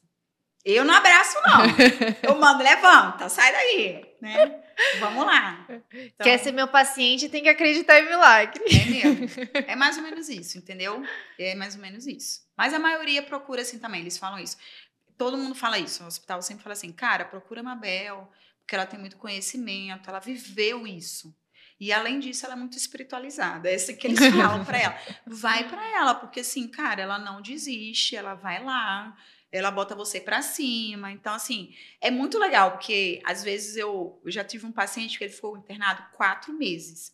No primeiro dia que ele foi para casa, ele me ligou, porque ele sentiu falta do meu bom dia, sabe? Para vibrar. Vamos lá! E ele, cara, a sua energia vai lá para cima, vibra, sabe? Tem que vibrar. Uma pessoa que tá Sim. deitada na cama, tu chega lá com a cara de songamonga, com preguiça de dar um plantão, sabe? Não entendem que você faz diferença na vida da pessoa. Eu entendo que eu faço diferença na vida da pessoa. Então, posso fazer. Como também não posso fazer, né? Eu falo que o fisioterapeuta, ou ele te levanta, ou ele te afunda, né? É verdade. Ou ele, ele te joga para cima. Então, eu, eu... A FAB me deu, além desse olhar de, de reabilitação, muita questão da motivação, que eu já sabia, né? A motivação é muito importante para uma recuperação. A motivação é muito importante para a recuperação. Você querer, você acreditar. Porque quando você, para o seu cérebro trabalhar, você tem que ter ideação, motivação, planejamento e ação. Se você não quer, se você não acredita, ou então se você já vai, que nem, tem muita gente que fala, ah, o não eu já tenho, eu vou tentar, tu não vai ter resposta positiva. Você já está dando um comando negativo primeiro, né? Então, assim, não, você tem que pensar, e aí tem várias práticas, né? Prática mental. Isso é, isso é comprovado cientificamente, né? Um atleta, antes de de fazer o esporte, ele pensa no que ele vai fazer. Não é né? o perdeu, eu já tenho. É. Não, e, e, usar a mente, é. né? De ficar pensando na estratégia, isso ativa seu cérebro. Então, você pensar no que você quer, pensar no seu planejamento né, do movimento, isso é, é muito importante. Então, eu uni né, tudo que eu estudei, com o que eu vivi, com a força de vontade também da aeronáutica, das pessoas que estão lá, porque os pacientes são diferenciados, sabe? Então, é bem legal é bem legal. Eu acho assim, foi uma, é uma experiência única, eu acho, que eu estou vivendo lá. Muito bom. Tem uma pergunta que eu quero fazer, assim, talvez Vai. vocês duas saibam responder, porque eu não sei mesmo. A Marinha, ela, ela divide o Brasil ali em nove distritos navais, né? E aí os, o, o, concurso do SMV ele sai por distrito naval. Na FAB é assim também? E se é, é assim, região, é. É, é região o quê? Região militar, é. RM? É por região. Você vai fazer o concurso para aquela região. E são quantas, assim? Sabe disso? A FAB, ah, eu não sei. Pergunta. Não sei. Aqui no Rio de Janeiro também é a primeira região, assim, alguma coisa do tipo? É, engloba Rio e o que, por exemplo? Não, Você é recorda Rio disso? Só. É só é Rio. Rio. É separado. É separado. É. Eu, Ainda eu, bem, né? Eu que sou do Sul, eu acho que, que, que a FAB ali no Sul é em Canoas, por exemplo. Né? É. A sede é em Canoas. Canoas é RS? É pertinho de Porto Alegre. É. RS. É. Uhum. Então, eu sei que ele não soa em Canoas, né? Então, eu acho que cada região também tem como se fosse uma uhum. cidade sede, uhum. que nem é para a Marinha, né? Só que em vez de distrito Entendi. naval é, legal, legal. é região. E deixa eu te perguntar assim, é, porque acredito que a gente vai ter vários fisioterapeutas aqui. Você pode falar um pouquinho assim de. Você trabalhou no hospital, uhum. falou ali da faculdade também. É, tem outras áreas que os fisioterapeutas podem trabalhar dentro da FAB? Então, pode, que você conhece, assim, né? Pode trabalhar na parte de, de ensino e pesquisa. Lá tem até um mestrado e doutorado também, que é desempenho humano e operacional, que é onde eu dava aula também. tem muitos fisioterapeutas que entram na Força Aérea e vai fazer esse mestrado lá, né? Uhum. o mestrado da, da Força Aérea é muito legal. E aceita civil também? Não, só, quem, só militar. É, só militar. e aí você pode atuar como fisioterapeuta, né? Na parte de ensino e pesquisa, né, como eu atuei, tem outros colegas que permaneceram, eu pedi, eu, eu realmente entendi que eu era mais útil no hospital, uhum. tá? E pesquisa eu poderia fazer na UERJ. Pode ficar na assistência, uhum. na assistência você pode, no, no hospital mesmo, você pode trabalhar a nível hospitalar, com assistência hospitalar, aí tem CTI, emergência, ambulatório, e tem a parte de reabilitação do esporte, né? Que ah, seria lá no, nos Afonsos também. Então, uhum. não é nível hospitalar. Então, tem gente que não gosta. Tem uhum. gente, tem colega meu que falou, cara, eu vou entrar, mas eu não quero ficar em hospital, eu uhum. não gosto do ambiente hospitalar. Eu sempre gostei de assistência, não, né? Então, mas eu, eu realmente é, Hoje em dia meus olhos brilham, uma coisa que não brilhava antigamente, entendeu? Porque eu realmente amo dar aula, amo, amo, amo. Mas eu descobri que eu também amo estar na assistência. Até porque tem uma correlação. É porque né? eu vivi isso, então eu consigo, né, é, é colocar tudo que eu vivi, ajudar a pessoa realmente. É... E ver a transformação ali acontecendo, né? a pessoa estava ah, mal, tudo mais, para poder voltar. Não tem preço. Você recebeu uma mensagem, como eu recebo dos meus pacientes. Cara, você é um anjo da minha vida. A filha me conhece, o filho me conhece, todo mundo. Tem uma menininha, tem um paciente meu. Hum, tem muitos pacientes, tem muitos casos, muitos casos, muitos casos. Que eu, um deles eu apresentei no Cobraf, fui convidada para apresentar. Me chamaram, o caso dele é tão interessante que primeira coronel, né, a minha, que era minha chefe, falou: quero que tu apresente o caso dele no congresso daqui. O cara é cego, surdo e lesado medular. Ele tem uma doença rara, que nasce em tumores, e aí ele perdeu a audição de um lado, depois do outro, depois a visão, a visão foi deixando, ficando dificuldade de andar, até que parou de andar na cadeira de roda. Ah. E aí eu tenho que escrever na mão dele, escrever nas costas dele para me comunicar com ele. E ele nunca tinha feito fisioterapia porque as pessoas falam que não tem como conversar com ele. Como que eu vou instruir? Como que eu vou fazer? Essa pessoa no escuto não vem. Então eu falei, cara, como é que a mulher dele fala com ele? vou ver como é que a mulher dele fala com ele, eu vou começar a falar com ele. Só que eu vou criar estratégias, porque na hora do exercício não dá para ficar escrevendo muito. Eu tenho, ele tem que entender o comando para ele fazer o movimento que eu, que eu, que eu quero que, que, que ele precisa fazer. Então a gente criou nossa comunicação. Fui a primeira fisioterapeuta dele. Ele, tem a doen- ele começou comigo depois de 17 anos de doença. Né? Ele já não andava, tinha um- dois anos sem sair de casa, depressivo. Dois anos. Porque imagina uma pessoa de 39 anos que não consegue nem descolar o corpo da cadeira, não consegue comer, porque se ele não se segurar na cadeira, na mesa ele Uhum. cai. Então ele vai sair para quê? Não consegue, né? Dá um abraço, não consegue sair triste. dali. Então fica preso na cadeira, não rolava, não fazia nada, não, nem empurrava a cadeira. E aí eu comecei, né? Contei muito, contei, né? Escrevendo na mão dele a minha história, para a mulher dele também. Então isso eu acho que foi um gás para ele, deu um gás nele. Aí eu comecei a trabalhar com ele. Sei que pode melhorar, mas enfim. E aí foi melhorando, foi melhorando. Seis meses depois eu apresentei o caso dele. Quando apresentei o caso dele lá no hospital, ele já estava se transferindo sozinho, ficando sentado, rolando, sentando, que é Caramba, muito sério? bom Uhum. na escala de avaliação. Começou com 61 pontos, já estava 91 pontos.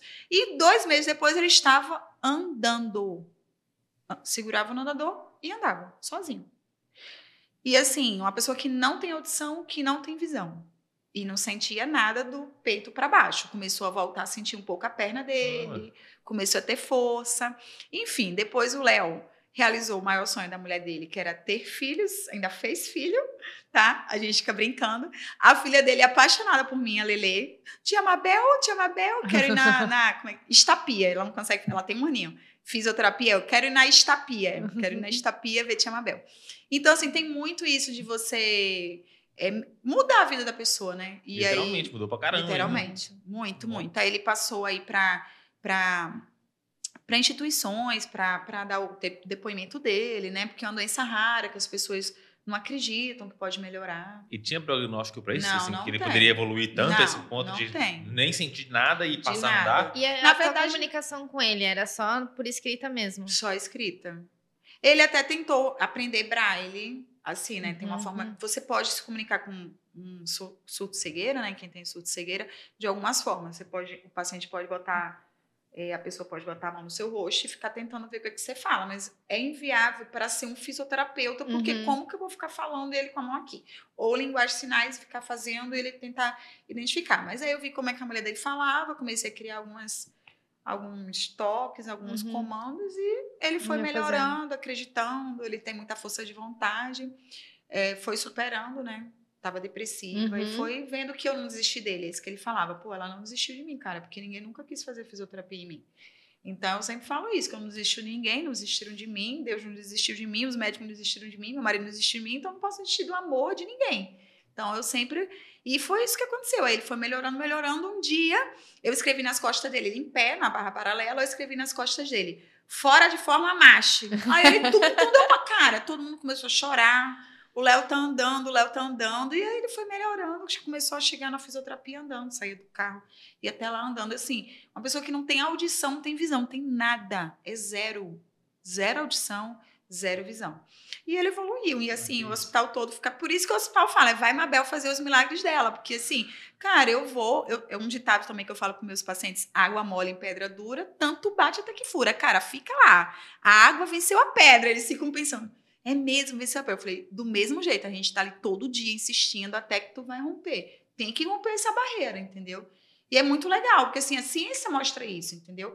Da, da, da repetição, da fé, do que você fala, do que você acredita.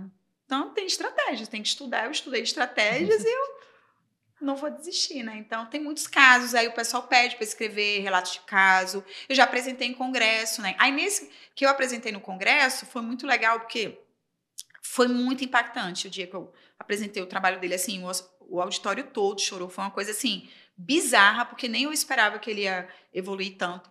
Aí foi quando tinha o pessoal do Exército, da Marinha, e me convidaram para apresentar. Eu apresentei isso em vários lugares, até que o COBRAF, que é um Congresso Nacional de Fisioterapia, me convidou também para apresentar o caso dele. Não escrevi o artigo ainda, porque a gente faz mil e uma. Né? Tem muitos Se- milagres para fazer. é, mas, mas o meu ex quem foi meu orientador do supervisor do pós-doc, ele fala: Mabel, você tem tantos casos clínicos para você escrever, você tem que escrever. Mas assim, é filho pequeno, é aula, é Hum. paciente, porque assim, às vezes eu falo, não tenho mais horário. Aí alguém me liga, Mabel, pelo amor de Deus, é pai de um amigo meu, é meu pai, é não sei o quê. Aí eu fico assim, cara, eu, eu não tenho coragem de dizer que eu não vou, entendeu? Às vezes eu não consigo ir realmente, porque eu não tenho mais agenda.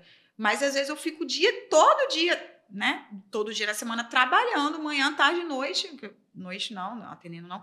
Mas para poder suprir, porque há uma lacuna realmente. É uma área que é difícil de encontrar fisioterapeuta neurofuncional.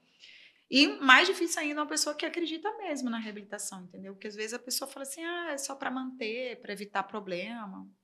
E eu não vejo isso, não. Eu vejo que. Caramba, eu tô perplexo. Eu também. Tô, deu Depois um você olha lá no meu Instagram, tu vai ver no meu Instagram vários casos de superação. Se Vários. quiser deixar seu Instagram aqui pra galera que tá Ah, assistindo. então, é físio.mabel Fraga. Tem muitas histórias legais, né? Tem coisas que às vezes eu não dou conta de postar lá, às vezes é algum familiar que postou, eu reposto, que eles também postam. E é isso, é muito legal, né? Então, às vezes eu posto alguma coisa de consultório também.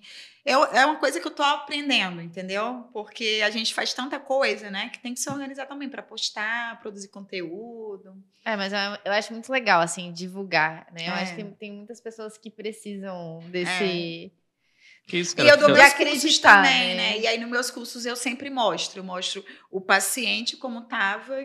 E aí, muitos... Tem, quase todos os cursos, vai, é, os pacientes mesmo fazem questão de ir. Ele fala, não, eu quero ir no seu curso. Quanto que tem? E aí, tem gente que chora. Já teve depoimentos de alunos chorando. Ela falando, cara, eu vi o cara deitado na cama, desacreditado, vegetando. Seis meses depois, o cara tá subindo a escada aqui sozinho. Então, assim, isso assim, é bem.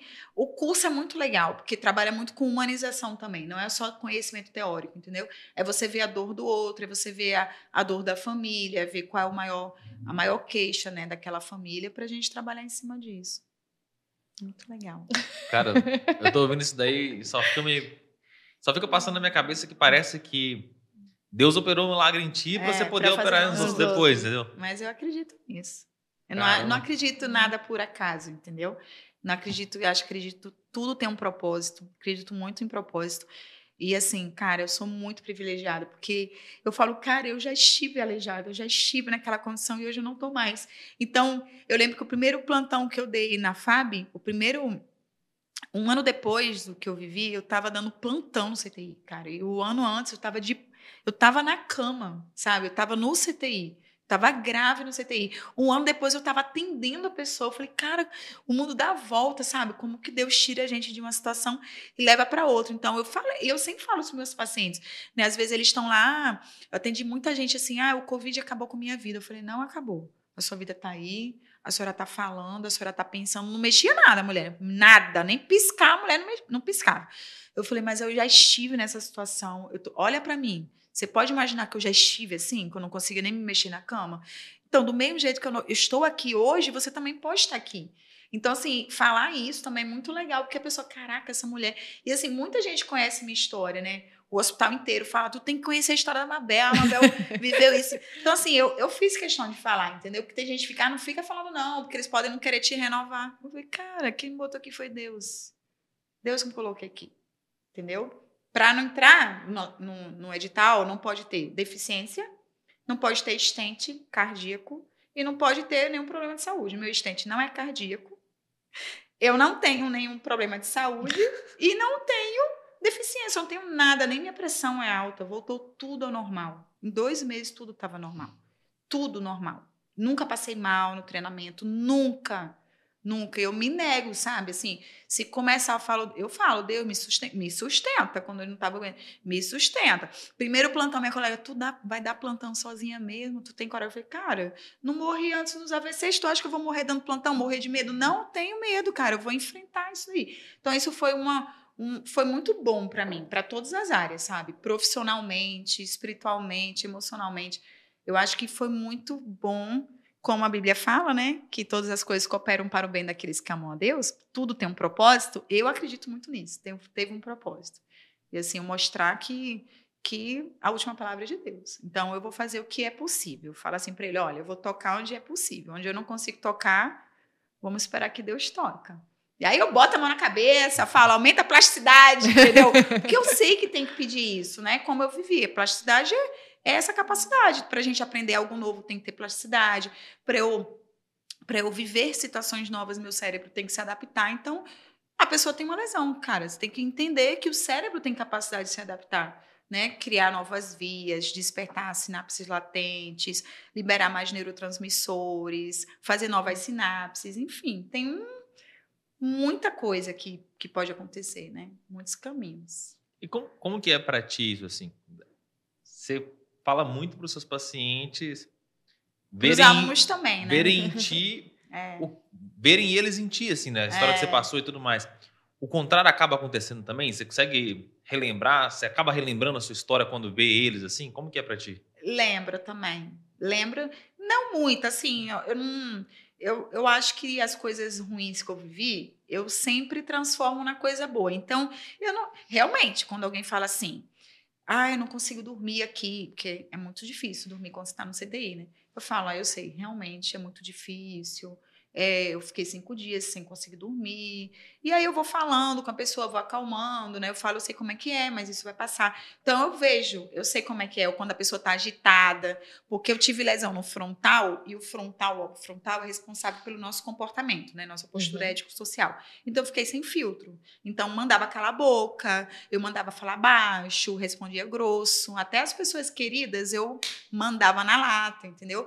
E aí às vezes eu, eu vejo alguém grosso, assim, alguém ríspido, e, é, e quem está fora, quem está atendendo, não entende, que não é porque a pessoa quer. Eu, lógico, tem locais Sim. e locais de lesão, né? Então, pô, qual é o local da lesão dela? Eu já espero que essa pessoa tenha um comportamento inadequado. Ou ele está depressivo, ou ele está apático, ele está disperso, ou ele está agressivo, entendeu? Ele está sem filtro.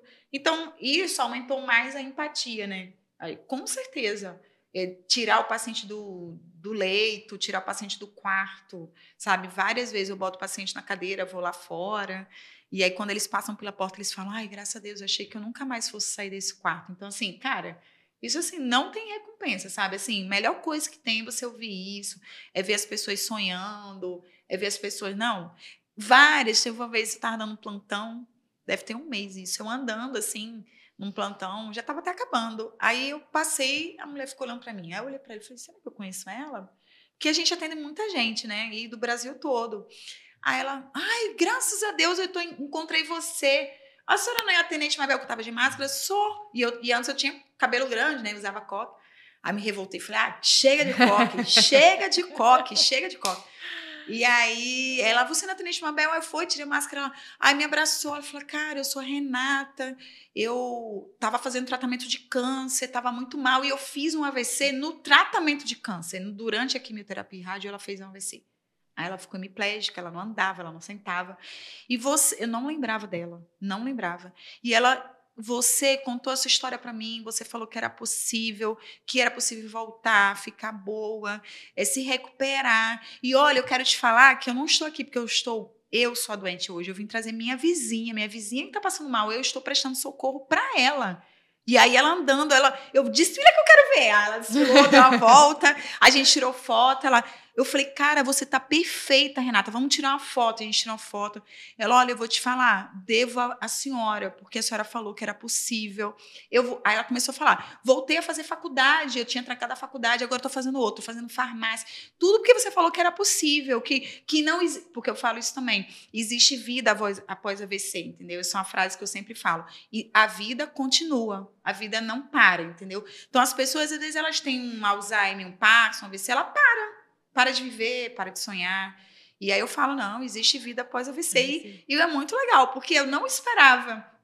Não lembro, é muita gente que a gente atende, muita gente, né? E eu não fico só num setor. E como eu dou aula também, às vezes eu olho para a pessoa e fico, de onde que eu conheço? Ele é aluna? Às vezes eu acho que é aluno, às vezes não é aluno, entendeu? Enfim, é isso. Tem muita, tem muita história, tem muita história, muita história. Onde você atende particularmente, exceto da tirando da Fábio? Porque é. se aconteceu. Não, não, tá, não vai acontecer. Sua avó! Eu, re, eu rezo pra que não, mas avó, se acontecer. Seu avô, seu Eu vizinho, quero a Mabel. Exatamente. Eu atendo no O2, num consultório no O2, e às vezes hum. atendo do lado do Rio Dor também, ali na. Eu ia até perguntar assim, porque você entrou pra essa parte mais prática na FAB, né? É, eu já atendi, mas eu atendia, sempre atendi não. neuro. Então, atendi ou neuropediatria, criança, ou neuroadulto. Uhum. Mas eu não dava muito. Eu não dava tanta importância, tanto valor como eu dou hoje. Assim, realmente que me fazia brilhar meus olhos, assim, amar, era a sala de aula. e pesquisa. Amo. Não posso falar, vamos desenvolver um projeto de pesquisa. Vamos. Monta o um projeto para o seu aluno. Monto, entendeu? Eu gosto realmente. E gosto da aula. E eu já atendia, só que aí eu atendia pouco, então era neuropediatria. Só que como eu vivi isso, tanto é que agora eu atendo criança, mas muito menos, eu atendo mais adulto. Porque como eu já estive naquela situação, eu sei às vezes dar um feedback, né? Eu, eu, eu sei, é, é, eu não sei qual é a, a, a, técnica da psicologia, mas às vezes eu estou atendendo alguém, eu falo alguma coisa, e algum psicólogo fala, ah, você usou a técnica da tal e deu certo. Não sei qual é. É ser humano, né? É, mas eu não sei, porque Sim. uma vez a, uma psicóloga falou: você. Ela era psicóloga, estava tentando botar o marido dela em pé, que era um brigadeiro da aeronáutica, que ficou com Covid muito sequelado. E eu cheguei lá, botei o cara. Primeiro ele estava reclamando de tudo. Botei o cara lá em cima, o cara ficou em pé, andou, fez um monte de coisa comigo. Ela falou: Cara, tu usou a técnica tal. Não sei. Também já tive vontade de fazer psicologia, fazer faculdade, é. mas. Mas agora o marido vai, é, vai, vai ajudar. Entendeu? Aí o Renato, às vezes, ele, às vezes a minha paciente fala, cara, eu acho que eu vou fazer com o seu marido, porque eu acho que ele tem o mesmo, mesmo pensamento que você, enfim. Então, é, e aí eu, eu realmente vi como que eu posso ser útil, entendeu? Não é que não, eu amo dar aula, amo fazer pesquisa, mas eu também comecei a valorizar mais a assistência. Eu acho que falta, às vezes, conhecimento teórico e prático. Às vezes a pessoa sabe muito da teoria e não sabe da prática, ou a pessoa sabe muita prática, mas não estudou. E aí, o que, que eu vejo? Tudo que eu estudei no mestrado, doutorado e os pós-docs, eu consigo colocar na minha prática clínica, entendeu? Então, assim, foi perfeito. E, além disso, eu ter vivido, estava fresquinho, sabe, quando eu entrei. Né? Então, tinha acabado, né? Tinha, eu, eu, comecei o treinamento, não tinha nem um ano, entendeu? Que eu tinha tido os AVCs, né? Então, assim, foi bem... Quando eu fiz minha formatura, meus filhos eram pequenininhos, tinham um ano, né? E, e, e terminando os oito anos ali da FAB, você pretende continuar também, se puder, nessa área? De, de atender? É. Aham, com certeza. Com Aí. certeza. Tá vendo? Provavelmente eu monte um, um, grupo, né? O pessoal já pediu lá do hospital para montar uma equipe. Que eu dou aula, eu, dou, eu, uhum. formo, né? Pessoas, não só de pós e graduação, mas eu formo para saber, né? Uhum. Estratégias e tudo mais. Os meus cursos de reabilitação neurológica, né? Então eu dou cursos aqui no Rio, às vezes é no interior do Rio, Cabo Frio, Macaé, uhum. Campos. De vez em quando me chama assim, eu vou também, entendeu? E qual que você diria assim que seria a parte mais a parte mais legal do trabalho assim deu para entender qual que é que é ver o pessoal pô melhor podendo agradecer e tudo mais. Uhum. mas é a parte mais difícil assim? Principalmente não falando do âmbito militar mas da fisioterapia mesmo. da fisioterapia quando o paciente realmente a gente perde o paciente né? Quando o paciente vem a óbito. Assim é, a gente todo mundo sabe que vai morrer mas eu sempre acho que não está na hora. Então, enquanto eu estiver ali perto do CTI, eu fico pedindo, faço minha parte, peço para Deus dar mais tempo, né? Ou dar mais tempo para a família se despedir, porque assim, ninguém está esperando perder um familiar, né? Por mais que a pessoa esteja doente, ou que pelo menos ele tenha a oportunidade de se despedir também, né? Que às vezes eu, eu sempre falo isso. Falei, ai Deus, que essa pessoa não vá agora, que a família consiga vir aqui, se despedir dela, né? Enfim, tem momentos que é, que é isso que vai acontecer, é triste, né? Essa semana, semana passada, a gente perdeu um, um funcionário lá da FAB. Ele trabalhava com a gente lá e ele veio a óbito, né? Então foi bem triste. Hoje foi a missa de sétimo dia.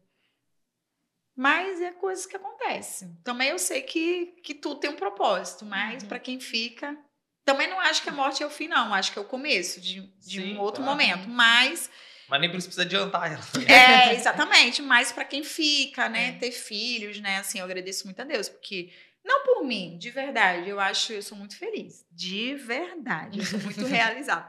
Mas também, se Deus quisesse ter me levado, eu também ia feliz. Teve um dia que eu falei para Deus, Deus, se o Senhor achar que tá na hora, tô pronta. Sou minha linha aí, limpa aqui, me ajeita aqui, tira as pendengas aqui, porque eu, se for para ir tá, tiver na hora, eu vou, de boa. Mas é ruim, né? Ter dois filhos pequenos. Imagine, gêmeos, Sim. perder. Sim. Então, assim, eu já vi muitos casos de. Eu, eu tenho amigas que perderam parentes de, por eclâmpsia, né? Eclâmpsia Sim. mata, né? AVC mata. A cada quatro minutos uma pessoa faz AVC.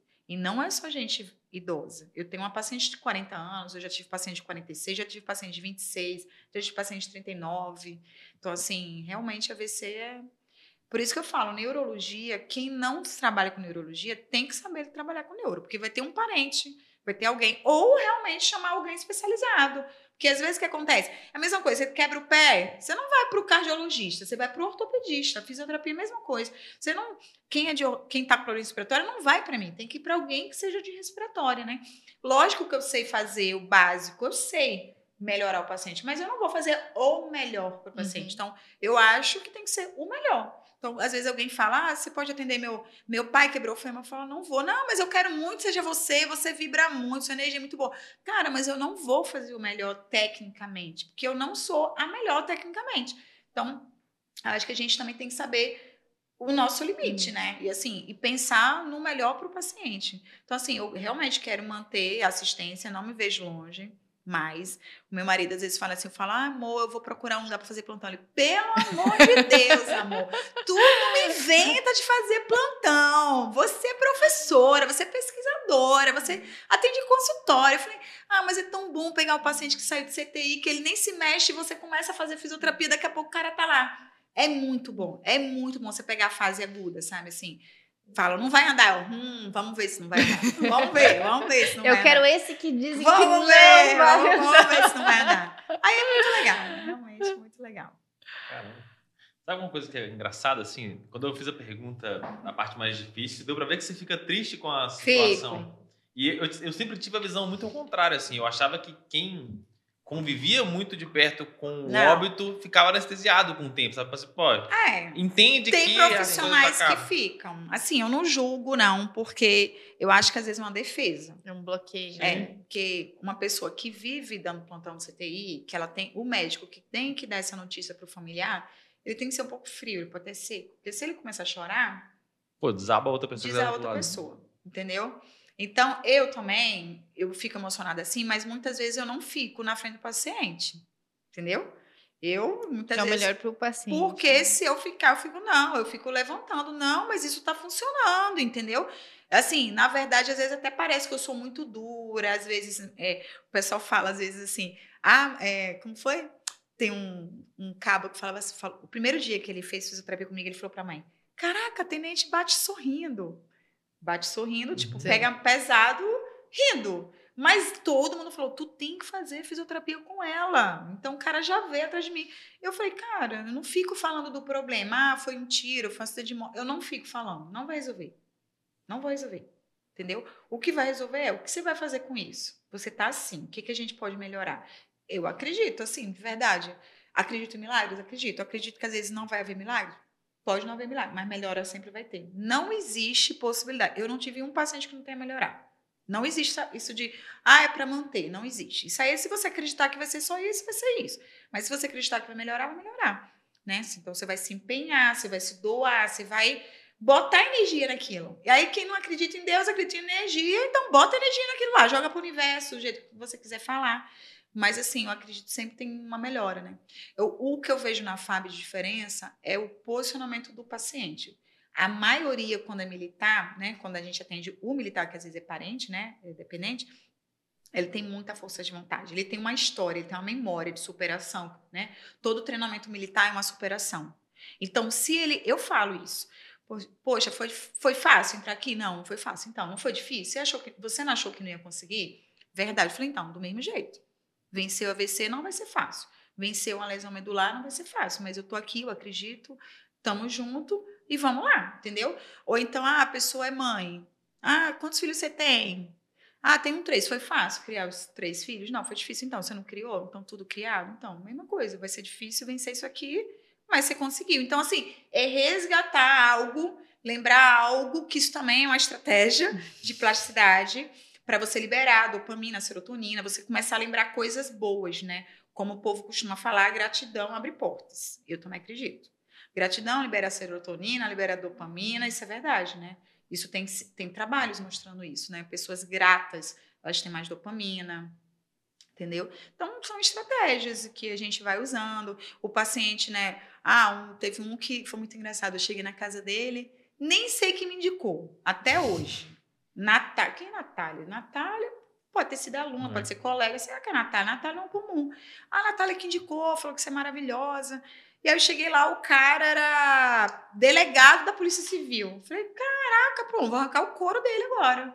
E aí foi ótimo, porque ele teve uma lesão em tronco cefálico, que é uma área muito sensível, muito perigosa, mata. E falaram que depois eu fiquei sabendo, né, que tinham falado para ele que talvez ele só fosse andar, talvez, depois de um ano. E um mês a gente andava na calçada.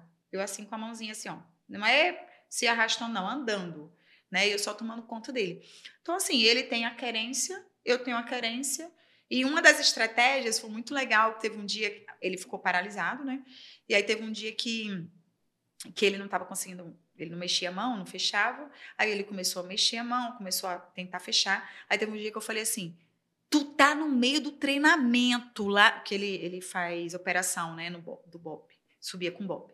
Tu tá no meio da favela. Só tem essa corda pra você segurar. Se você não segurar, tu vai cair lá de cima. Aí ele, na mesma hora, com raiva aqui, ó, fechou a mão. Ou seja, são estratégias que você usa, né? Ele lutava Krav Maga, então eu mandava ele treinar Krav Maga, né? Assistir Caramba. vídeo, na verdade. E aí a gente fazia. Então, são coisas que eu são estratégias que eu uso, né? Você hum. assistir algo que você pratica, o seu cérebro vai trabalhar como se você estivesse fazendo. Então, eu falava para ele fazer, e aí ele falou que uma hora ele mal esperava, ele deu um soco, né? Ele reagiu.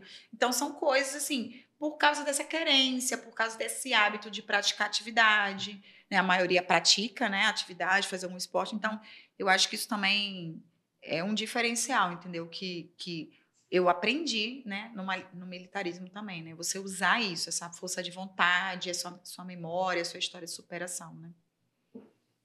Oh. Falei pra caramba. Não, eu, Não, mas... eu, eu, eu tô pensando aqui em fazer um podcast só, só sobre estratégias que a gente consegue trazer da, dessa parte da vida pro estudo. É, cara. Verdade. Porque tem muito, né, de motivação, é. de constância, de você é. lembrar que você já fez algo pior do que sentar e estudar. Isso aí, isso aí. Botar a mão na cabeça, mandar aumentar a plasticidade. Eu falo, quando eu vou estudar, Senhor, aumenta a minha plasticidade, me ajuda a aprender. Olha a técnica. A técnica funciona. Eu só tô pensando que eu acho que eu vou entrar pra Fábio, porque é. diminuir os riscos. É, mas é bem, bem legal. Mas, Babel, assim, pra gente finalizar, uhum. o que, que, você diria, assim, pros nossos ouvintes, né, que estão... Ela fala pô, de reabilitação, de voltar a andar, de milagre. Eu vou pedir Pô, aqui, só ouvi milagre aqui, na verdade, cara. Pra aquele que tá pensando em estudar, Pra... Então, vamos para um milagre menor agora. Um milagre. Mas é um milagre. A pessoa fala, ah, só tem uma vaga. Ué, mas é só você mesmo. Tu precisa de duas Seu bumbum só acaba numa cadeira. Ah, exatamente, né? Ou então, ah, não vou fazer porque eu não conheço ninguém, eu não consigo. Cara, eu vim de Aracaju, não conheci ninguém, menor estado do Brasil. O povo nem lá lembra que existe Aracaju, Sergipe, cara. Isso em 2001. Se hoje o povo não lembra, imagina em 2001. O povo perguntava, onde é que fica? É do lado da Bahia? Era assim, o povo falava, do lado da Bahia. Meu Deus, o povo não estudou geografia. Povo do norte não é norte, gente, é nordeste. Vocês não estudaram geografia. Então, assim, eu vejo muito que as pessoas desistem de sonhar, de realizar. É, tudo bota obstáculo, ou então acha assim, bota na culpa dos outros, né? Ah, não consigo porque eu não sou filho de fulano. Se eu fosse, cara, sempre procurando a justificativa, não é justificativa. Bota a responsabilidade no seu colo, seja seu seja o protagonista, né, da sua vida, faça acontecer. Pode ser que não aconteça na hora que você queira, do jeito que você quer, mas eu tenho vários exemplos que aconteceram, muitos, muitos exemplos, muitos milagres. Meus filhos são exemplos disso. Eu não tenho genética, eu falava que ia ter gêmeos. E é, Deus eu ia deu. perguntar, não tem ninguém na família que teve gêmeos? Não, na minha família não. Para ser genético, tem que ser a família da mulher. mulher. O meu marido é gêmeo, eu ouvia isso. O seu marido é gêmeo e você não tem genética. Eu falava, então, se Deus quiser, ele me dá. Quem manda na minha vida é Deus. Se ele quiser, ele me dá. Aí o povo, não, é, eu não acredito, você é um neurocientista, falando besteira. Eu falei, quem manda na minha vida é Deus, se ele quiser, ele me dá. É, até porque. Eu vou pedir, pedir de Pra graça. genética começar, alguém tem que ter primeiro também, né? Exatamente, né? sempre tem que ter o primeiro. Mas eu nem falava isso. Falei, gente, se ele quiser, ele me dá. Aí eu fiquei grávida, era um só, perdi. Aí dois meses depois eu estava grávida de gêmeos. Entendeu? Caramba. Tem outras, tem muitas mais histórias. Eu ganhei 50 mil. Ih, gente, é muita coisa. Aí já foge muito daqui, tem muita história. A gente fica até meia-noite aqui. Até meia-noite contando história. Muita história. Muita história. Caramba, é uma sequência de milagre. É, eu não tenho genética. Eu perdi um, vieram dois meses depois estava grávida de gêmeos, um menino, uma menina. Eles nasceram de nove meses. Eu fiz uma previdência privada da Caixa Econômica, porque eu acreditava que eu ia ter gêmeos antes de ficar grávida, né? Lógico. É, que eu ia ter gêmeos de forma natural, que tem que ser de forma natural, né? Sem tratamento. E quando, a criança, quando as crianças nascem, a Caixa Econômica, se você realmente tiver gêmeos de forma natural, você ganha 50 mil. E eu ganhei 50 mil, que eu fiz antes de ficar grávida. Sério? 50 mil reais eu ganhei da Caixa Econômica. O nome é Preve Mulher. Previdência Privada Preve Mulher. E aí tem uma cláusula lá, que foi uma amiga minha da igreja que falou: Mabel, tu sonha em ter gêmeos, faz isso, cara, porque se você tiver gêmeos, tu vai ganhar. Aí eu não fiz, fiquei grávida, era um sol, perdi. Quando eu perdi, eu falei: agora Deus vai me dar dois. Agora eu vou ser recompensada em dobro. E aí eu fiz. Aí eu fiz em setembro, novembro eu fiquei grávida. Aí eu ganhei. E aí, isso tudo de cirurgia e médico, a, o plano de saúde não quis cobrir, porque falou que meu marido chamou gente de fora, que não esperou o plano de saúde. Só que, cara, eu estava entre a vida e a morte. Ou chamava ou morria. E aí, o plano de saúde não pagou, os médicos pagou, né, o hospital, hospitalização, isso tudo eles pagaram, mas falaram que não ia pagar. Isso tudo foi, 30, no, com desconto, foi 31 mil reais. E eu ganhei 50 mil da caixa. Então eu paguei com esse dinheiro. e depois eu botei na justiça e ganhei. Ganhou. Fui restituído. Porque esse dinheiro é meu, Deus me deu, então ninguém tira. O que Deus me dá, ninguém tira. E aí, é, é isso. Tem vários, vários exemplos. Nasceram os nove meses, dou aula na pós, eu tenho na. Aí todo mundo, professora, já arrumou a mala. Eu arrumou para quê? A senhora sabe que nasce antes do tempo. Eu falei, não vou nascer, não estão autorizados, só estão autorizados a nascerem com nove meses. Nasceram com nove meses. Não vou nem passar na UTI. Não passaram na UTI, foram para casa. Tem muita história. Ih, gente, muita. Eu fico aqui, a gente fica até amanhã É não? Isso aí. A Nayane me viu aleijada, a Nayane me viu toda torta, entendeu? Lá no CTI. Era bizarro. Assim, eu fiquei deformada. No meu Instagram tem uma fotozinha, uma filmagem lá no dia que eu fui estubada. Então, assim, deste tamanho, né? Porque eclâmpsia é pressão alta, né? Uhum. É, a tríade, né? Pressão alta, creatinina alta e convulsão, né? Eu fecho o diagnóstico de eclâmpsia. Meu Muitas assim, coisas. Então, assim, o que, que é uma prova? o que, que, é uma prova? O que, que é um estudo? Nada. Se você crer, você vai ver. Milagres Pô, acontecem. Cara. Muito assim, legal. Com essa, eu vou te pedir de novo ah. passar o seu Instagram aí, ah, para quem tá. quiser, por favor. Ah, então, meu Instagram é fisio.mabelfraga. Bom, gente. Fica sem palavras, né, Guilherme? Pessoal. Não tem nenhuma boa maneira de encerrar isso daqui hoje. Não tem, né? Bom, esse foi mais um 01 Cast, tá? Se você gostou, já deixa seu like, ativa o sininho aí para os próximos episódios também. Se tem alguma dúvida, algum comentário para fazer. Se quiser uma ajudinha. Menos assim, é, consulta, pelo que eu vi, tá difícil, né? Espero que vocês também não precisem. É. Mas, se tiver alguma pergunta para Mabel, podem colocar aqui nos comentários também. É, sigam a gente nas nossas outras redes sociais, né? No nosso Instagram, arroba concurseiro01 underline oficial, arroba concurseiro01 underline engenharia o Instagram da Mabel também, que eu acho que para quem tá faltando motivação para estudar, vai ganhar motivação para a é vida. É verdade, isso é verdade. E, Mabel, de novo, muito obrigada por ter aceitado aqui, é, ter essa conversa com a gente, uhum, tá? Foi um prazer. Obrigada. E, pessoal, espero vocês pro próximo podcast. Até mais. Valeu. Foi um prazer.